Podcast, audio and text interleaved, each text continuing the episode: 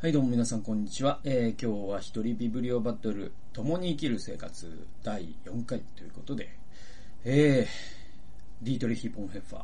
えー、ドイツの初版が、えー、1938年という本でございます。日本語ではですね、新京出版社から出ております。えー、ね、結構ね、もう第4回にあっという間になってしまいましたけれども、えー、あと3箇所だけね、引用がありますので、そこをね、今日は、紹介していきたいなと思っています。で、どうなんだろう。多分ね、この本、僕買ったやつなんで、あのね、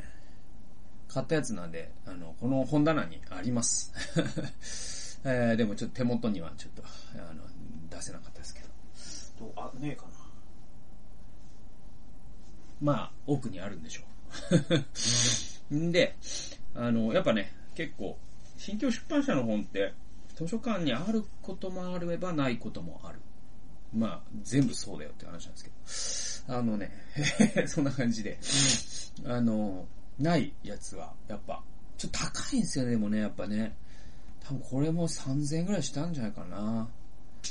ね。でも、まあ、ね、自費ですけれども、僕の場合は書籍代というのは。あまあ、ね、やっぱり投資というかね、こういう価値のある本にお金を払うということは、いいことでもありますから、ね、えー、買いましたよ。で、まあ、買って読んだからには、まあ、皆さんにもですね、こうね、還元していくというか、買ってない人にも、ね、その内容の素晴らしさをね、分かち合っていけたら、この3000円もね、報われるんじゃないかということで、えー、紹介してるんですけれども。えー、っとね、このボンヘッファーね、やっぱりこのナチスにのね、まあヒトラーに殺されたという、えー、ね、そういう意味でもすごく20世紀において非常に、えー、重要な人物で。だから確かね、ボンヘッファーとキング牧師という本もあって、それも僕読んでるんですけど、やっぱね、二人とも、その、ね、抵抗した権、権力に抵抗したっていう意味で、ね、共通していたりとか、えー、すごくですね、やっぱ今の時代、考えるに値する神学者なんじゃないかなと思います。で、えっ、ー、とね、最後の方はね、結構ね、奉仕っていうことがね、あの、ほテーマになるんですよ。奉仕。えー、サービスですね。はい。えっ、ー、と、で、サービスって、あの、英語でね、英語の文脈でサービスって、ただ単に言うとね、あのね、礼拝のことも、を指すんですよ。礼拝のこともというか、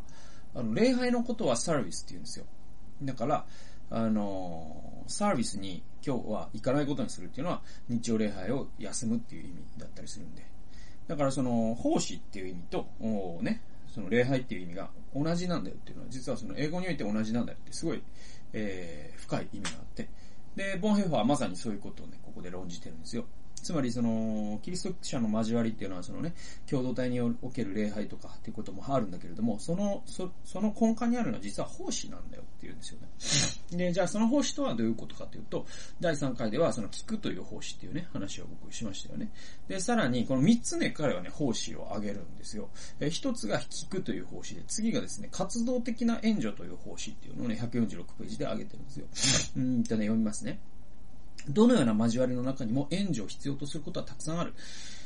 誰でもそのような最も小さな奉仕をするのに偉すぎるということはない。極めて小さな外面的援助を実行することの時間的浪費を心配する人は大抵は自分の仕事を重大に考えすぎているのであるっていうね。これすごいですよね。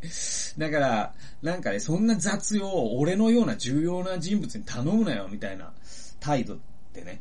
あの、それはボンヘッファーに言わせれば、あなたは自分の仕事を重大に考えすぎてると。あなたはそんなもんではないよと。つまり、どんなち、そのような小さな奉仕をするのに偉すぎるということはない。つまり、どんな偉い人であろうとも、そういうちょっとした頼み事に奉仕するということは、あなんていうかな、偉くなったらそんなものから免除されるみたいな、っていうことは、その、少なくともキリスト教的な世界観の中ではありえないんだよってこと。ね。だから、その、この世の中だとね、うんと、その社長になったら、社長にね、お茶を汲んできてくださいとか、コピー取ってきてくださいってね、頼む人はいないわけじゃないですか。これ中小企業じゃなくて大企業だとね、特にそうですよ。で、社、ね、大企業なんかだと別に社長にならなくてももう役員クラスからもう運転手がついたりしますからね。で、えー、そういう価値観というのはあるんだけれども、でも神の国においては逆なんだよってイエスは言ったわけですよね。あなた方のね、偉いものは、あの、あなた方の中で偉いものというのは人に仕えるものでありなさいよと言って、イエスご自身が弟子たちの足を洗ったという、そういう世界観の中に生きているのが神の国ですから、だから、その、なんだろう、キリスト教会の中にももしかしたら、あなんか、まあ、結構、まあ、名指しで言うとあんまあれだけど、あの、結構やっぱ韓国の教会すごくて、その、ヒエラルキーっていうんですかね。あのー、韓国ってやっぱね、すごいね、日本以上にね、その上下のね、落差がすごい、落差うー上下関係がすごいんですよね。えっ、と、で、まあ、日本人もよく欧米人に指摘されて、それおかしいんじゃないのって言われるけど、あの、すぐ年齢聞くじゃないですか。で、あの、日本のね、例えばじゃあネットニュースでも新聞でもいいですけど、あの、例えばなんかあるじゃないですか、芸能、芸能人で言えば、あ長澤まさみさん、かっこ32とか、何歳か知らないですけど、かっこ何歳って出るじゃん。あれってもう欧米人の考えからしたらもうありえないんですよね。えー、なぜなら、だって、確かね、おえっと、アメリカとかで、あの、あれですよ、その、いわゆるその履歴書とか、あ履歴書は違うのか。だからその、就職試験とかで年齢を聞くとかもアウトだったんじゃないかな、確か。ぐらい、その人に年齢を聞くとか、年齢、だからその、欧米人の書いた本読んでみてくださいよ。そしたら、あの、ね、帯があるわけじゃないですか。こうやって本があったら、帯があるわけじゃないですか。こうやってね。で、この帯にね、ここに、欧米人のその、えー、っとね、なんとか、ジョン・スミスさんつって、ポール・マッカートニーさんつって 写真があるわけじゃないですか。で、そこに、えっと、年齢書いてないですよ。生年月日書いてないです。欧米人。で、書かないのがスタンダードなんですよ。っていうのは、その、やっぱ欧米の中ではその年齢で人の、なんていうかな、こう、人を判断するとかっていうのは、その人種で人を判断するのと同じように、あんまりよろしきことではないとされているから。あだから日本人がそうやってね、年齢のことをすぐ聞いたりとか、またその新聞とかで年齢が書いてあるとか、ちょっと信じられない感覚だって言われるんだけど、韓国ってもっとすごくて、もう初対面で年齢をバンバン聞くんですよ。で、それは、実は韓国特有の事情があって、えっ、と、韓国でね、その、年齢がわからないと、相手にどういう言葉遣いをしていいか全くわからないんですよね。これは僕、韓国人とその付き合うようになってというか、韓国人の方に、あの、いろんなレクチャーを受けて知ったことなんだけれども、要は韓国でも社会全体が学校みたいな感じと考えていただいていいと思うんですけど、例えばね、学校で、えっと、じゃあ、あの、学校だとさ、その、まあ、中学校でも高校でもいいんですけど、あのー、僕のね、その行ってた中学校だと、例えば、あのなんかね、スリッパがあって、で、そのスリッパの色ななんていうのその、学内で履る、履くスリッパの、なんかゴムの部分の色がね、えっ、と、その、1年生は黄色、2年生は青、3年生は赤みたいな感じで、で、で、3年生が卒業すると次の1年生が赤になるんですよ。っていうね、サイクルなんですよ。だからそれによって何がわかるかというと、もう、遠くから歩いてきたら、あの人3年生だなとかわかるわけじゃないですか。で、でもそういうのが一切ない、えー、学校っていうものを考えた時に、でも大体その制服の新しさとかで分かっちゃうんだけど、でも、あの、学校というね、シチュエーションの中で、あなたが2年生なのか3年生なのかが分からなかったら、1年生の僕はあなたにどう接していいか分からないっていうことがありますよね。自分が2年生だとしたら、あなたが1年生なのか、3、えー、ね、3年生なのか1年生なのかでは、全然接し方は変わってくるわけじゃないですか。ね。えー、そういうことがあって、あの、韓国だと本当にそうで、自分がじゃあ今ね、僕の場合は42歳ですけど、相手がじゃあ30、何、30代後半なのか、40代前半なのか、あるいは同い年なのかで、あの、使う本当に言葉が変わるんですよ。ね？その、謙譲語、尊敬語とかの、あと呼び方も変わるんですよね。あなたっていうあなたのあり方が変わるんですよなんか、お兄さんみたいなつい、ね、あの、言葉遣いをしたり。だから芸人の世界とかも近いですよね。あの、兄さんとか言ったりするじゃないですか。で、その、同期なのか、あ後輩なのか、先輩なのかで、本当に、ね、その、おごるとかおごられるとか変わってくる。で、それがもう社会全体に浸透してるのが韓国。俺は今何の話をしてんだよ。で、あの、戻ってこい。それで、えっと、だから、韓国って、教会もそうなんですよ。その、いわゆるその、儒教のそのヒエラルキー文化だから、韓国でね、牧師のことを、木サニムンって言うんですよ。ね？ニムンって何かっていうとですね、様っていう意味なんですよ。ね？で、花にムンって言うんですよ。神、神様のことを、韓国語では。ね。で、韓国の教会で木サニムっていうのは、牧師先生様っていう意味なんですよ。で、皆さん、この呼び方からもわかるように、韓国の牧師ってもうほぼ大企業の社長みたいに振る舞うんですよ。特にでかい教会になると、もう運転手もついてるし、とかなるんですよ。だけど、神の国の価値観だとね、ボンヘッファーに言わせれば、あの、例えばじゃあ牧師先生様と、牧師先生様と、ちょっと、あの、今回、あの、ちょっと、日曜日の愛産会の、ね、あの、配膳係が足りないので手伝ってくれますかって言ったら、もうそいつはもう韓国社会ではもうアウトなんですよね。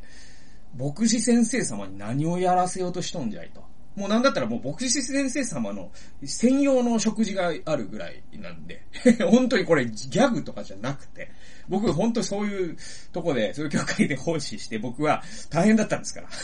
正規の暗種例を受けた牧師じゃないということが分かったら部屋を変えられたりとかして大変だったんですから。で、別にそれを恨みにももう思わない。それは文化だからさ。だけど、だけど、あのー、ね、ボンヘッファーに言わせれば、そして僕もやっぱりそう思うんですけど、業界の中では、やっぱ偉い人こそ、些細なことができるかどうかっていうのは少なくとも、えー、判断基準であるべきだし、牧師がもし自分が偉いと勘違いして、自分のような偉い人間は些細な仕事などする必要はないと考えているとしたら、それはあなたちゃんと聖書を読んでいますかと、やっぱり、ね、ボンヘッファーに言われるでしょうね。っていう話です。で、え続き読んでいきますね。えカトリックの修道院では、修道院長に対する服従の制約は、自分の時間を自分で自由に処理する権利を修道士から奪うのである。カトリックの修道院では、修道院長に対する服従の制約は、自分の時間を自分で自由に処理する権利を修道士から奪う。つまり、カトリックの修道院に行ったら修道士というのは、あね、修道院長に対して、服従の制約っていうのをしなきゃいけない。それは自分の時間はもはや自分の自由にできませんよという制約であるってことですね。で、えっと、プロテスタントの交わりの生活では、兄弟に対する自由な奉仕が服従の制約に変わるものとなると。だから、プロテスタントではカトリックのその服従の制約のようなものはないんだけれども、でも、プロテスタントにおけるその服従の制約に変わるものというのは何かというと、兄弟姉妹に奉仕するという、そういう自由な奉仕っていうものが服従の制約そのものなんだよと。ね、手、かっこ、手による奉仕。これが、あ愛と憐れみの技のために日々の援助をどれだけ行っても、それで偉いなどと思わないところでだけ、口、かっこ口による奉仕は、神の愛と憐れみの言葉を喜ばしく確信を持って述べ伝えることができるのであると。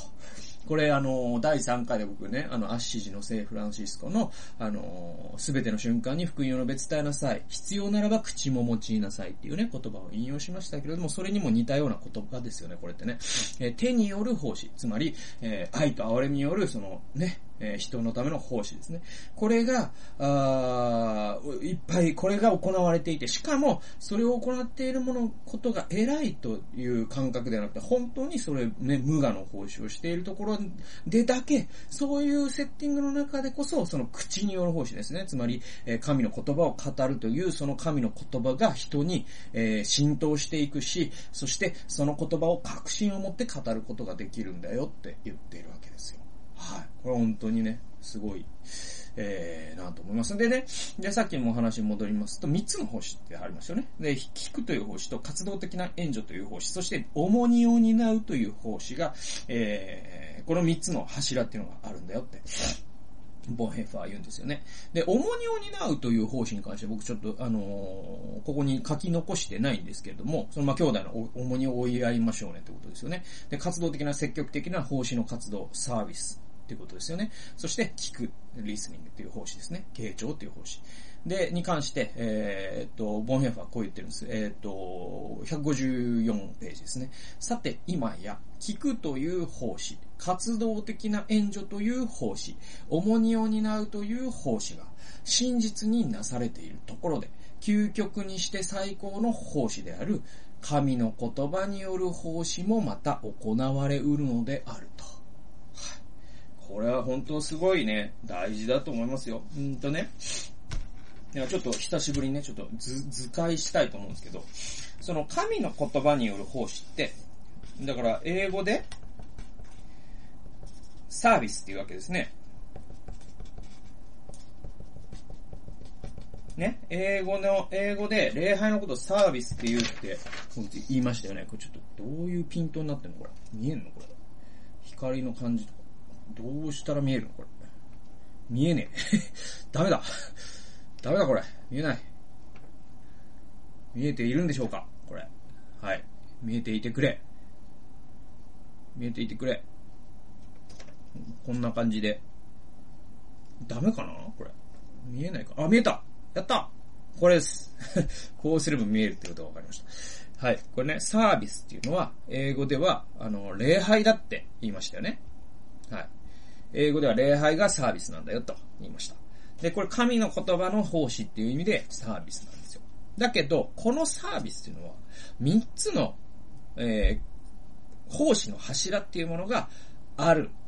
っていう前提がないと、このサービスはサービスじゃないんだよってことなんですよ。じゃあ、この3つの星って何かというと、まあ別にいろんな図示の仕方があるんだけど、3つの柱が、あ、ごめんなさい、こう、こう柱があるんだよと。ね。えー、え、え、え、え、え、え、こう、聞く活動のサービス。サービス。で、主に主にのサービス。こんな感じなんですよ、多分。ドンヘッパーのイメージで。ちょっと間違ってここに線を引いてしまいましたけど、こういうことですよ。だから、この神の言葉の奉仕だけをね、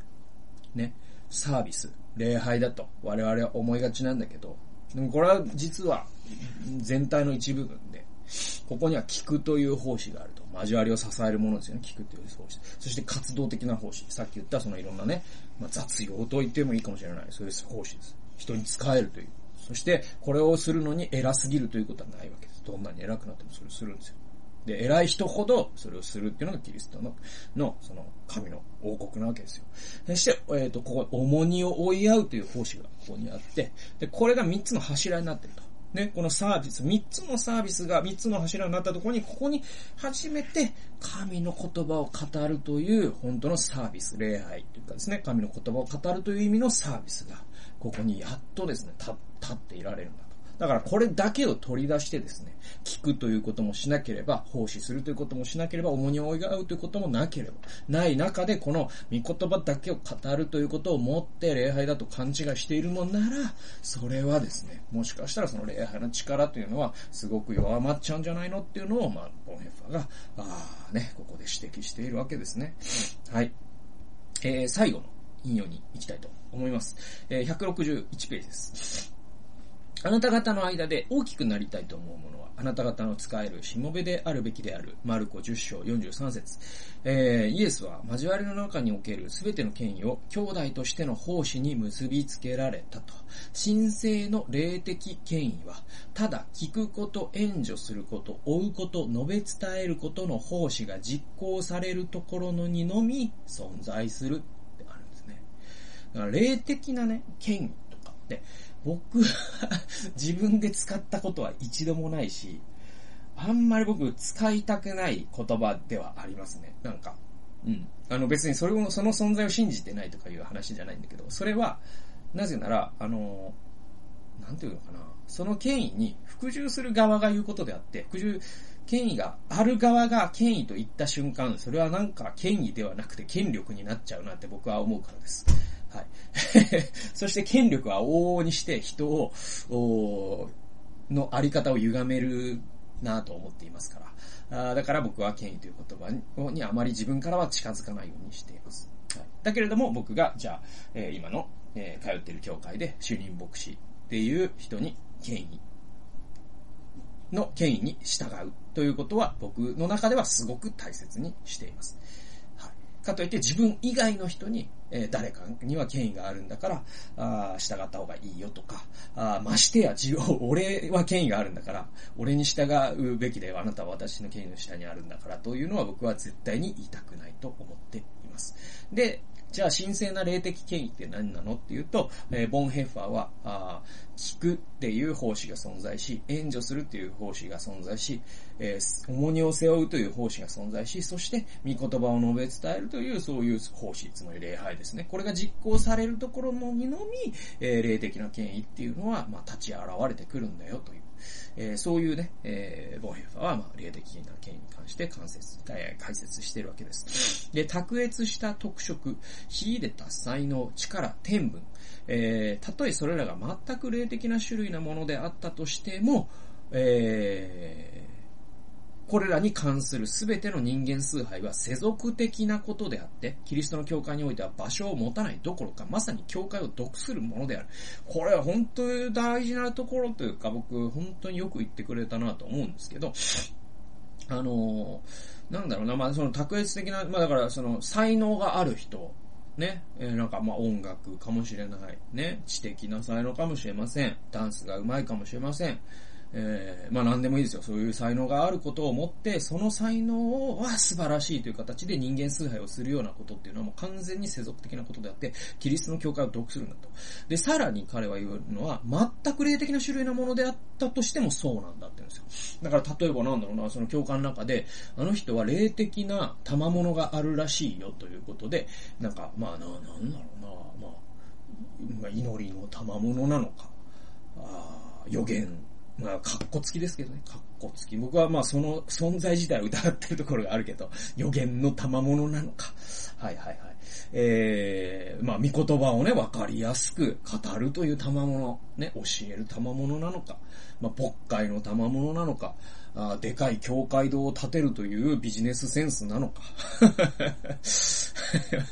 なんだろうね。なんか神の声を聞くという賜物なんでもいいですよ。それでも、その賜物はあることを否定してるわけじゃない。そんなのはありますよ、そりゃ。神様素晴らしく人を作ったわけですから、ね、上手に歌える人もいるでしょう。ね、えー、素晴らしい神の声を聞く、センね、その感度が高い人もいるでしょう。ね、わかりやすく、聖書のことを教えれる人もいるでしょう。僕から賜物がある人いるでしょう。いっぱいいろんな賜物がある人がいるのはいいんです。それはあるんです。もうあるんですよ。もう、もう否定しようもないぐらい、えー、あるんです。なぜならそれは人間を作られた神様が素晴らしいお方だからですよ。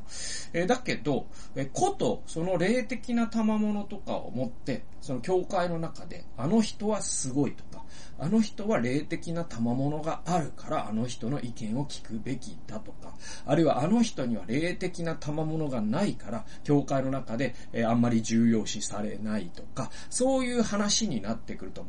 全く話は別になってきて、それはもう完全に世俗的な価値観に教会が毒されているに他ならず、キリストの教会において場所を持たないどころか、まさに教会を毒するものなのであると、ボンヘッファーははっきり言ってるんですよね。はい。えー、なので、皆さん、あの、なんかすごい賜物がある人が、あ海外から来ますよという形で、えー、何かなんとか正解みたいなことを行う人もいますけれども、まあそれは行ったらいいのかなとは思いますけれども、でも、ああ、いや、最後までは言いません。はい。じゃあ次行きましょう。え今日よく聞かれる、え監督らしい風格とか、え最終的な人間とか、力強い人格とかへの気球は、しばしば人間賛美や目に見える人間の権威を立てたいとする霊的に病んだ欲求から出てきているのだという。で、だから、まあ僕がまあ言ったことの繰り返しになりますけれどもですね、まあ監督らしい風格、最終的な人間、力強強い人格、えー、こういったことがですね、当時のドイツでは気球されてきたそうです。で、今の日本でもきっとそうでしょう。教会の中でもですね、あの人には本当にね、すごいもう、本当にすごいよ、と。もうあの、牧師としてのもうスケールが違うね、なんつって。もうそういうのはもうね、病んでるっていう ボヘンフはね、もう病んどるな、それはって言ってるんですよ。で、えー、次。教会は華やかな人格を必要としているのではなく、イエスと兄弟たちに対する真実の使い人を必要としているのである。ほんとそうですよね。なんかタラントとかタレントとかカリスマをね、教会は必要としてるんじゃないんですよ。そんなものをね、いらないんですよ。でもあるんだけどね。あるし、それを人に使えるために用いることはいいことなんだけど、でも、教会が必要、一番必要としているのはそうじゃなく、誰に知られなかったとしても人に奉仕する、そのような使い人ですね。そういう人こそ教会は必要としてるんだよと。で、教会にかけているのは前者でなく、あ、ごめんなさい、教会にかけているのは前者でなく後者だと。つまり、ボンヘッファー曰く、そのカリスマが教会に足りないんじゃないと。じゃなくて、教会には地味に使える人が足りないんだって言ってるんですよ。で、これをね、またボンヘッファーが言うから、迫力がありますよね。ボンヘッファーなんてだってカリスマですからね、この人。天才ですからね。でもそのボンヘッファーが、そんなものは教会にいらなくて、そうじゃなくて、使えることこそ、教会に必要なんだって言ってくれているところが僕は本当に意味のあることだと思います。えー、そして、えー、教会はイエスの言葉に単純に使えるものに、えー、のみその信頼を置くだろう。なぜなら、教会はここで人間の知恵や愚かさによってではなく、良き羊飼い過去、キリストの言葉によって導かれることを知っているからであると。はい。まあ、教会を導くのは人間ではないんですよね。はい。で、教会を盛り立てるのも人間ではないんですね。羊飼いの言葉なんですね。だとしたら、その羊飼いはしもべなわけじゃないですか。だとしたら、そのしもべ性をですね、身にまとった、あ人々の、男女の、老若男女の群れこそがですね、僕は、まあ、教会の一番力強い姿なんじゃないかなと思っておりますよ。ということで、えー、26分話しましたから、ここまでにしたいと思います。第4回まで共に生きる生活お付き合いいただきありがとうございました。はい、えー、それではまた次回の動画及び音源でお会いしましょう。さようなら。